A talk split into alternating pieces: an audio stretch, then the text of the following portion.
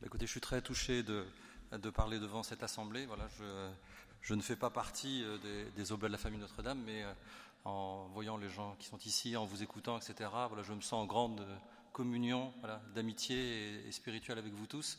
Et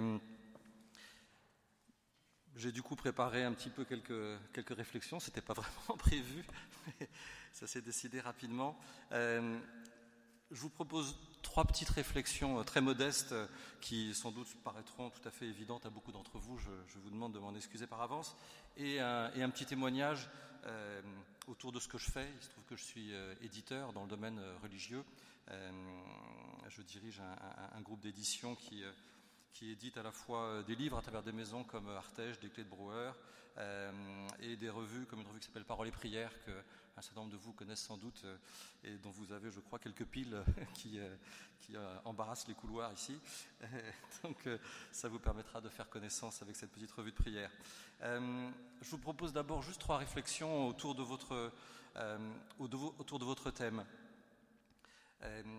autour de cette question de ce paradoxe un petit peu euh, que nous rencontrons dans la vie chrétienne euh, autour de cette question de la sainteté, cette sainteté euh, dont on se demande effectivement toujours si elle est accessible. Euh, quand on voit euh, euh, la vie des saints, quand on voit les, témoignages que vous nous avez faits ou, rapportés, on se dit souvent mais comment nous on pourrait atteindre cela, comment pourrions-nous comparer nos modestes efforts, nos, pauvres vies à ces, à ces grands saints, à ces gens qui ont tout donné, qui ont tout fait pour le Seigneur?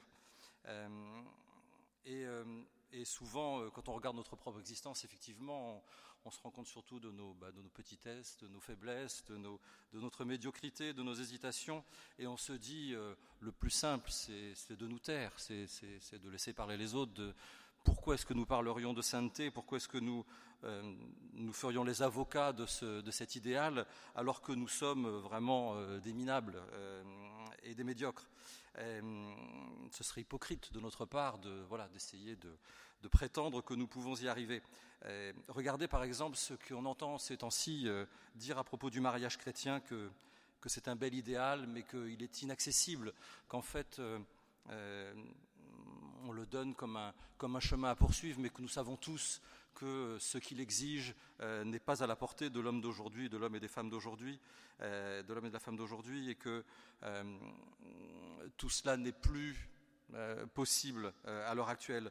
Je le vois même au niveau de nos enfants. J'ai souvent cette, cette réflexion. J'ai des enfants qui ont entre 6 et 26 ans, et, mes grands me disent parfois votre idéal, votre vie, ce que vous vivez, ça nous impressionne beaucoup, mais, mais nous, on pense que c'est plus possible. On pense qu'on n'y arrivera pas. On se, on, se dit euh, vivre tout ce temps-là avec la même personne, l'aimer toute sa vie, on s'en sent pas capable. Euh, J'avoue que c'est un peu décourageant parfois de constater que ses propres enfants, euh, auxquels on essaye de, voilà, bah, de transmettre la beauté du mariage chrétien, non pas forcément par des grands discours, mais en essayant tout simplement de le vivre, finissent par se dire non mais c'est trop pour nous, c'est inaccessible pour nous. Et je pense très sincèrement qu'ils sont euh, gagnés par cet esprit que nous côtoyons tous, euh, qui consiste à dire euh, c'est tellement haut qu'il vaut mieux ne pas en parler, dire que ce n'est pas possible, dire que ce n'est pas atteignable. Ça c'est le voilà ce paradoxe auquel nous sommes confrontés.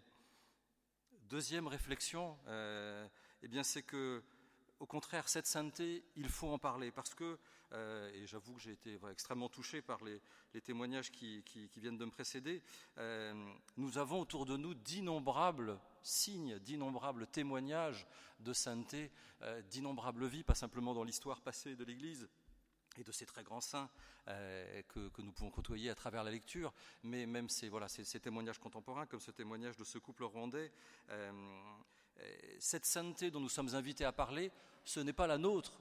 Nulle part nous, est demandé de dire que parce que nous sommes chrétiens, euh, nous sommes des saints. Euh, non, parce que nous avons la chance d'être chrétiens, nous avons la chance de côtoyer des saints, d'en avoir rencontré, euh, d'en connaître à travers effectivement voilà, le témoignage, le souvenir, la tradition, mais également à travers nos vies. Moi, je suis vraiment très frappé de, de cette sainteté qu'on peut rencontrer chez des couples, chez des enfants, chez des gens qui nous entourent et qui vivent la vie chrétienne aussi intensément. Et c'est de cette sainteté-là que nous pouvons parler sans crainte d'être hypocrites en quoi que ce soit, parce que nous ne parlons pas de nous-mêmes, et ce n'est pas nous-mêmes que nous, que nous cherchons à mettre en avant. Oui, cette sainteté, elle est atteignable, elle est réalisable, parce que nous la voyons se réaliser euh, autour de nous. Euh, et donc, euh, n'ayons pas peur d'en faire part et de dire qu'elle est atteignable, parce que nous avons la preuve réelle, substantielle, qu'elle est atteinte chaque jour par beaucoup de personnes. Donc voilà, ce deuxième point, cette sainteté, il faut en parler.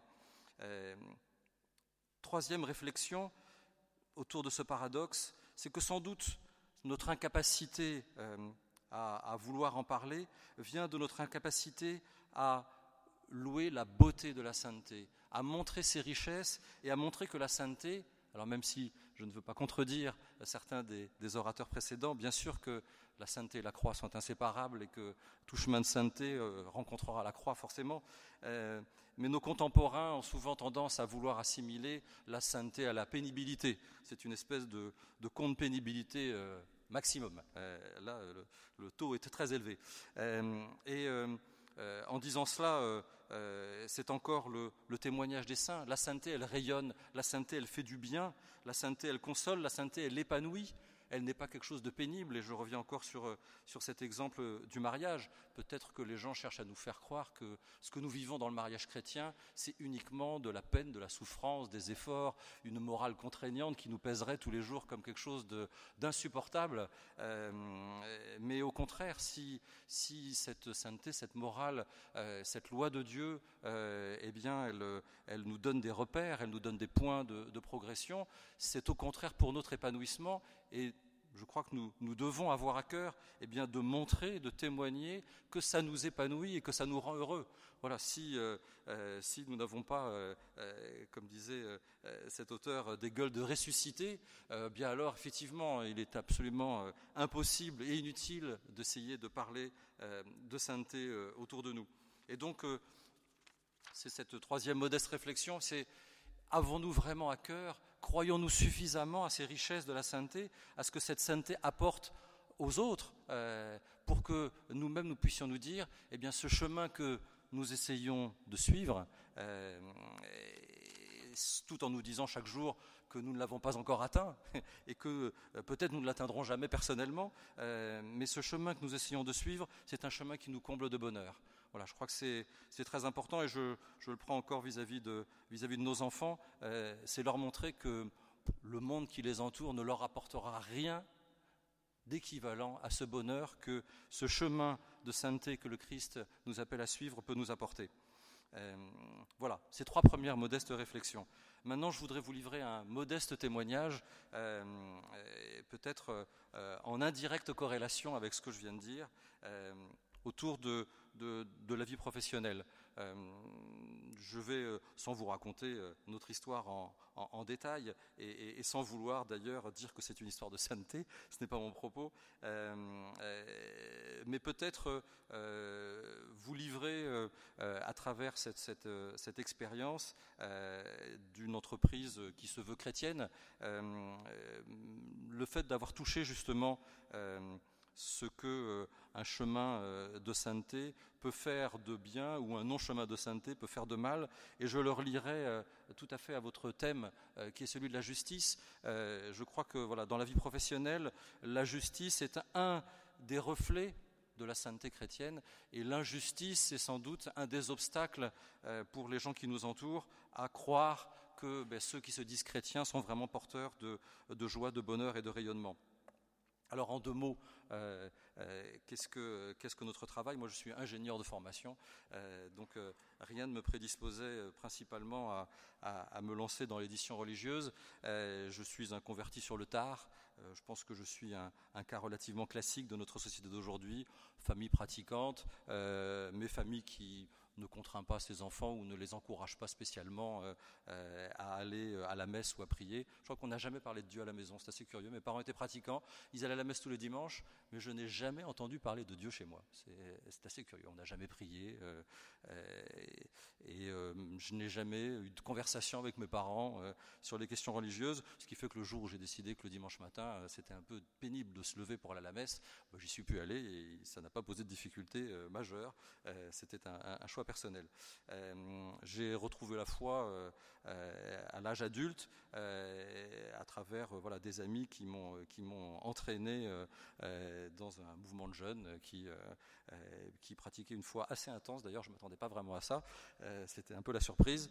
je pensais partir en vacances, mais euh, c'était des vacances euh, assez intensément chrétiennes. Euh, puisque j'ai servi la messe pour la première fois de ma vie, j'ai fait adoration la nuit pour la première fois de ma vie, j'ai chanté compli pour la première fois de ma vie. J'avoue que c'était un peu beaucoup pour mes premières semaines de retrouver avec le christianisme. Mais bon, passons. et, cette, cette conversion m'a amené bah, à considérer que le travail d'ingénieur que j'avais commencé à, mettre en œuvre euh, bah, me semblait pas très épanouissant et très enrichissant. Euh, il y a peut-être des ingénieurs dans la salle, hein, ce c'est pas une critique, mais c'est vrai que je trouvais qu'aligner des chiffres toute la journée devant un ordinateur, euh, c'était assez euh, euh, voilà, austère, voire puéril par rapport à ce que je venais de découvrir. Et donc, j'ai essayé, j'ai cherché un moyen de mettre en œuvre ma foi de manière plus, plus importante. ça a pris du temps une quinzaine d'années. Euh, ce qui fait qu'il y, a 10 ans, il y a 12 ans, en 2005, euh, avec un de mes amis, on s'est lancé, euh, après un certain nombre d'expériences associatives dans lesquelles nous nous faisions des dépliants d'évangélisation, nous faisions des outils pour des paroisses, nous faisions un peu d'édition, tout ça de manière très artisanale et très modeste.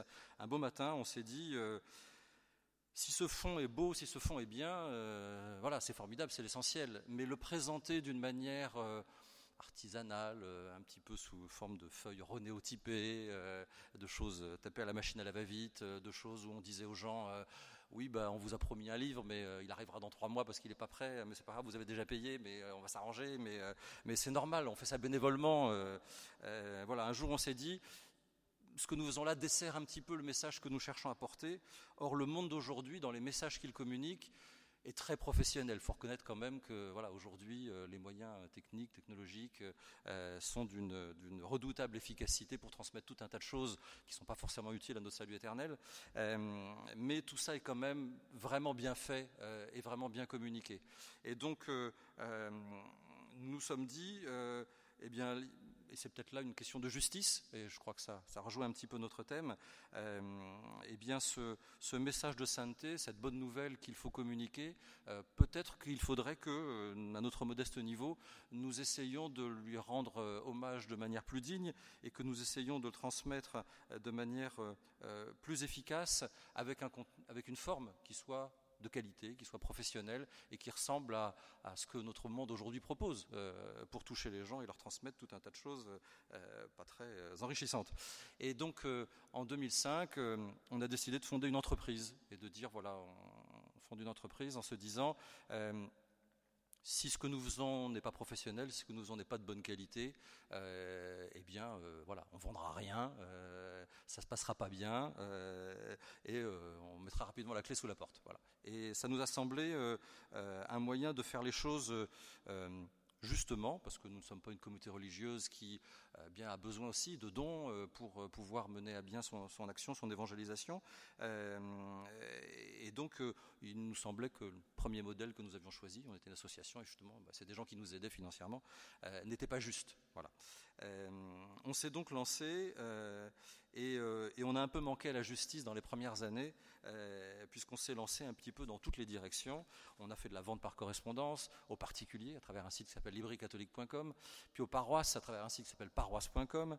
Euh, et puis on a repris une petite société d'édition euh, que vous connaissez sans doute pas, qui s'appelait Sauceval, euh, qui faisait des revues pour les paroisses, qui faisait, euh, je vais le dire quand même, mais qui faisait une, revue d'homélie et une revue d'animation des ADAP.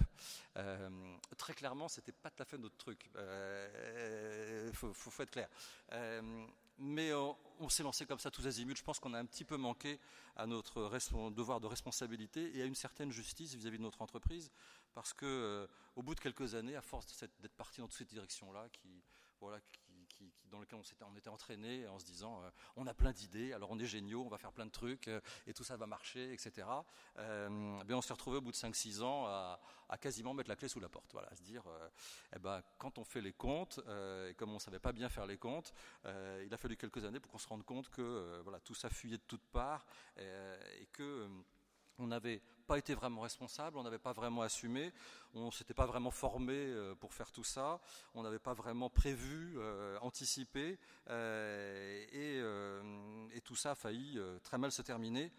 Je pense que être, ne pas se conformer à ce qui est juste et à ce qui doit être justement proportionné aux objectifs que l'on veut mener, ça peut conduire à des catastrophes qui, ben, pour les gens qui travaillaient avec nous, auraient pu être de vraies catastrophes humaines, familiales, tout à fait dramatiques. Euh, et comme dans toute chose, eh bien, euh, on n'aime pas se réformer parce que ce n'est pas nos tendances naturelles.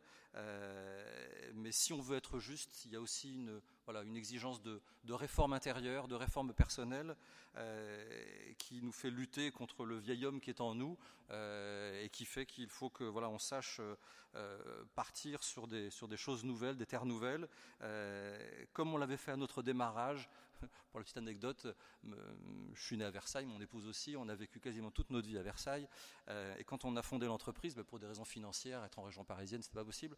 On est parti à Perpignan. Euh, Perpignan, c'est loin, c'est pas un désert spirituel, mais pas très loin. Euh, et par contre, c'est vraiment un choc culturel. Versailles-Perpignan, je vous garantis que c'est vraiment un, gros, changement. Et là aussi, je pense que, euh, euh, et maintenant, je loue le Seigneur pour avoir fait cette démarche-là. Euh, non pas que Versailles soit, un dramatique, hein, on vit très bien à Versailles, c'est pas un problème. mais enfin, c'est un peu la planète Mars du catholicisme. Il faut dire que ça n'a quand même pas d'équivalent ou que ce soit, donc c'est quand même pas la vraie France. mais vraiment, je loue le Seigneur parce que, d'un point de vue spirituel, du point de vue de notre famille, du point de vue évangélisation, ben, le fait d'avoir un moment coupé les amarres, que ce soit Versailles ou ailleurs, peu importe, hein, et avoir su se dire, euh, on saute un peu dans l'inconnu et euh, on dit au Seigneur, euh, bah, rattrapez-nous si vous pouvez, hein, ça serait mieux. eh bien, le Seigneur est quand même bon parce que même si le chemin est tortueux, même si voilà, on a failli plusieurs fois mettre la clé sous la porte et, et se dire peut-être qu'on allait regretter d'avoir fait tout ça, eh bien, le Seigneur nous a, voilà, par petites touches, remis un petit peu dans le droit chemin, nous a vraiment appris, voilà, à se détacher quand il le fallait euh, pour s'attacher au bon port et, au bon navire. Et donc on s'est, euh, dans ces années 2009-2010, euh, réformé fortement.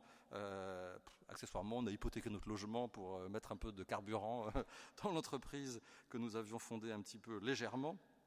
Et on a lancé en 2010 une recette revue qui s'appelle Parole et prière, avec là aussi un petit peu de, saut dans l'inconnu. Hein. Parole et prière, c'est un, micro-concurrents de Magnificat et de Prions en Église, euh, qui sont des mastodontes, qui sont euh, euh, de, grandes revues soutenues par de grands groupes, qui ont de gros moyens derrière. et donc c'était un peu dingo d'aller se dire, tiens, on va essayer de faire quelque chose. Mais nous avions l'intime conviction qu'il manquait un, outil pour la prière familiale, un outil qui soit en même temps évangélisateur, qui puisse toucher des gens qui soient à tout niveau dans leur prière, euh, qui soient aussi bien des, voilà, des, débutants qui aient besoin de choses très simples, très concrètes à mettre en œuvre, que des gens très spirituels qui veulent piocher dans les, grands textes des saints. Euh, et donc on est parti euh, voilà, avec vraiment le, la conviction spirituelle qu'il y avait là quelque chose qui était, qui était important à mener. là encore, c'était sans doute un petit peu fou au départ. Et donc en 2010, on a lancé Paroles et Prières. Et, sept ans après, voilà, on ne regrette pas parce que je pense que Paroles et Prières aujourd'hui, tout à fait modestement, mais, rend, un, beau service. On est à plus de 30 000 euh, ventes chaque mois, euh, euh, et donc on a eu vraiment une, belle progression, et surtout beaucoup de témoignages de gens qui disent qu'ils y trouvent leur nourriture. Et donc voilà, là le Seigneur nous a menés, on a mis les choses en ordre, on a mis les choses en place, on a essayé de respecter la justice un peu plus. là aussi pour l'anecdote, quand on était vraiment dans une situation difficile, plusieurs personnes nous ont dit il y a une chose simple, une solution simple à vos problèmes. Vous vous déclarez en faillite et vous recommencez votre activité un petit peu après à côté. C'est très très simple, c'est très facile. Vos dettes, hop, c'est trait dessus et c'est réglé. Vous n'y pensez plus et vous aurez le cœur plus léger et vous pourrez recommencer parce qu'après tout, vous avez envie de continuer à faire ça et de faire ça. Euh, et c'était effectivement une, une tentation euh, qui aurait pu être très simple de se dire voilà, le, le système aujourd'hui permet de faire ce genre de choses. Euh, mais ça veut dire quoi? Ça veut dire qu'on laisse des gens dans la panade, euh, on dit à des gens, bah, c'est fini, voilà, l'argent qu'on vous devait, euh, adieu. et peut-être que demain, on déclenche en série d'autres faillites et de gens qui n'arriveront plus demain à, mener la vie de leur entreprise. et là aussi, voilà, il a fallu résister à cette tentation qui est revenue un peu plus tard, je vous en dirai deux mots. Mais, mais voilà, quand on est dans ces domaines-là, voilà, respecter la justice, c'est aussi vraiment quelque chose qui est, vital, qui est parfois coûteux, qui est parfois euh, difficile euh, à faire devant des tentations de facilité, euh, mais dont les fruits sont réels et évidents. En 2012, alors qu'enfin nous avions atteint un équilibre pour la première fois, voilà, on gagnait autant d'argent qu'on en perdait, c'était bien nous euh, nous sommes dit, ben voilà, maintenant on va pouvoir euh, mener notre petit bonhomme de chemin. Euh, donc on avait les problèmes normaux d'une entreprise dans lequel un, chef d'entreprise chrétien doit faire face à, des questions comme bien, comment est-ce qu'on paye justement des employés quand on vend des produits en partie dans le domaine religieux, on vend des choses aux paroisses, etc. Quelle est la juste marge? Qu'est-ce qu'il est juste de gagner ou de ne pas gagner? C'est plus facile quand on vend des petits pots, à la limite on se pose moins cette question, mais quand on vend à des curés de paroisse ou à des gens qui euh, n'ont pas forcément beaucoup d'argent en face, euh, ben, c'est des questions qui, viennent assez rapidement et auxquelles il n'est pas simple de répondre. D'ailleurs, je ne vais pas y répondre en trois minutes, parce que je ne sais même pas si on a vraiment répondu à ce genre de questions. Euh, comment agir vis-à-vis d'un employé indélicat? Notre comptable, par exemple, un beau matin, n'est pas revenue au travail et nous avons découvert qu'elle avait piqué 40 000 euros dans les caisses euh, à travers. Euh, on lui faisait totale confiance, comme nous en plus on n'est pas très doué en comptabilité. On disait on a la comptable, elle le connaît bien, donc elle sait bien faire. Donc en fait les vérifications comptables c'est elle qui les faisait, donc elle vérifiait son propre travail. C'était plus facile pour dire que tout allait bien et que les comptes tombaient juste. Mais en fait on s'est aperçu avec son départ que ça tombait pas juste du tout. Voilà. Donc mais même comment agir dans de telles situations, euh, voilà, quel ressentiment on peut avoir ou ne pas avoir. Vis-à-vis de quelqu'un comme ça. Euh, voilà, c'est des choses auxquelles, quand on est chrétien, on est euh, on est confronté les solutions ne sont pas évidentes, mais la recherche de la justice est toujours, est toujours vitale. En 2014, on a été confronté à une proposition un peu folle, reprendre cinq maisons d'édition, dont quatre religieuses, avec 15 millions d'euros de dettes. la personne qui nous a présenté ce projet nous a fait sourire un peu au début parce qu'on se disait mais pourquoi est-ce qu'on le rencontre, pourquoi est-ce qu'il nous parle, parce que nous, on venait de lui expliquer que péniblement, maintenant, on arrivait à, économiser un euro la veille et à dépenser le lendemain, mais on n'en dépensait pas plus parce qu'on n'avait pas plus. Euh, et donc, quand il nous a parlé de tous ces millions qui étaient partis en fumée euh, et qui étaient dus en partie à un tas d'autres gens euh, ensuite, on s'est dit que voilà, ça ne nous concernait pas. mais il se trouve qu'en 2014, on a, on a repris donc des maisons d'édition religieuses qui étaient au bord de la faillite euh, on a découvert que ben, ces maisons religieuses euh, ne payaient pas la plupart de leurs auteurs, euh, avaient eu un train de vie légèrement somptuaire, tout en ayant une part importante de leurs employés qui n'étaient pas chrétiens et qui donc devaient avoir une curieuse opinion de patrons de dirigeants qui agissaient ainsi il y a une certaine justice, puisqu'effectivement, ils étaient au bord de la faillite, donc quelque part, euh, ils avaient été récompensés de leurs bonnes actions. Euh, ceci dit, voilà, c'était quand même pas très évangélisateur. Euh, et d'ailleurs, c'est une, on a été confronté à cette question-là. si l'édition religieuse aujourd'hui va pas très bien, c'est certainement à la fois parce que peut-être il y a un peu moins de chrétiens, certes.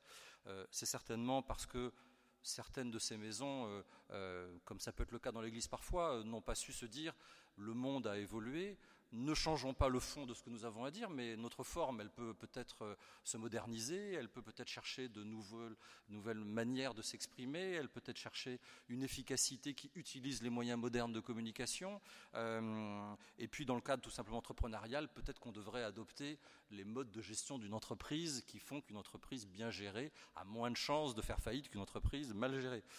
Voilà, tout ça, c'est certainement des raisons qui font que les maisons religieuses, pour une partie d'entre elles, connaissent des difficultés assez importantes. Mais il y a une autre raison aussi, c'est que les auteurs de ces maisons, qui ont été des maisons prestigieuses, etc., et ont eu des auteurs prestigieux, sont souvent aujourd'hui partis dans des maisons profanes, écrivent, je sais pas, chez Albin Michel ou chez Robert Laffont, euh, etc.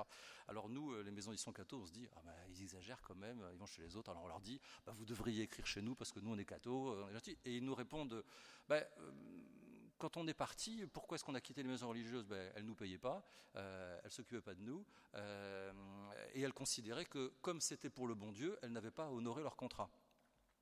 Et vous voyez comme le, voilà, le déficit de justice aboutit à quoi? Aboutit aujourd'hui au fait que bien, des auteurs, dont certains voilà, vendent beaucoup de livres, nourrissent des maisons, dont certaines éditent aussi bien des livres religieux que des livres contre l'Église, euh, ou des livres moralement tout à fait abjects, euh, mais parce que ces auteurs y ont trouvé le simple respect de la simple justice élémentaire d'un contrat qu'on signe et qui dit que que le livre ait du succès ou pas, que la maison aille bien ou pas, que le patron se paye beaucoup ou pas, l'auteur, lui, il sera payé en fonction des livres qui ont été vendus. Voilà.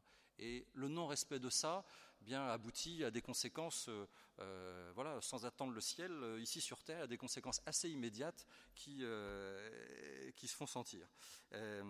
voilà. Et on s'est retrouvé à reprendre ces entreprises, ces maisons, qui avaient eu aussi la tentation de tout liquider, ou en tout cas d'utiliser le, redressement judiciaire pour tirer un trait sur leurs dettes et faire en sorte que voilà, on puisse repartir d'un meilleur pied par la suite. Voilà.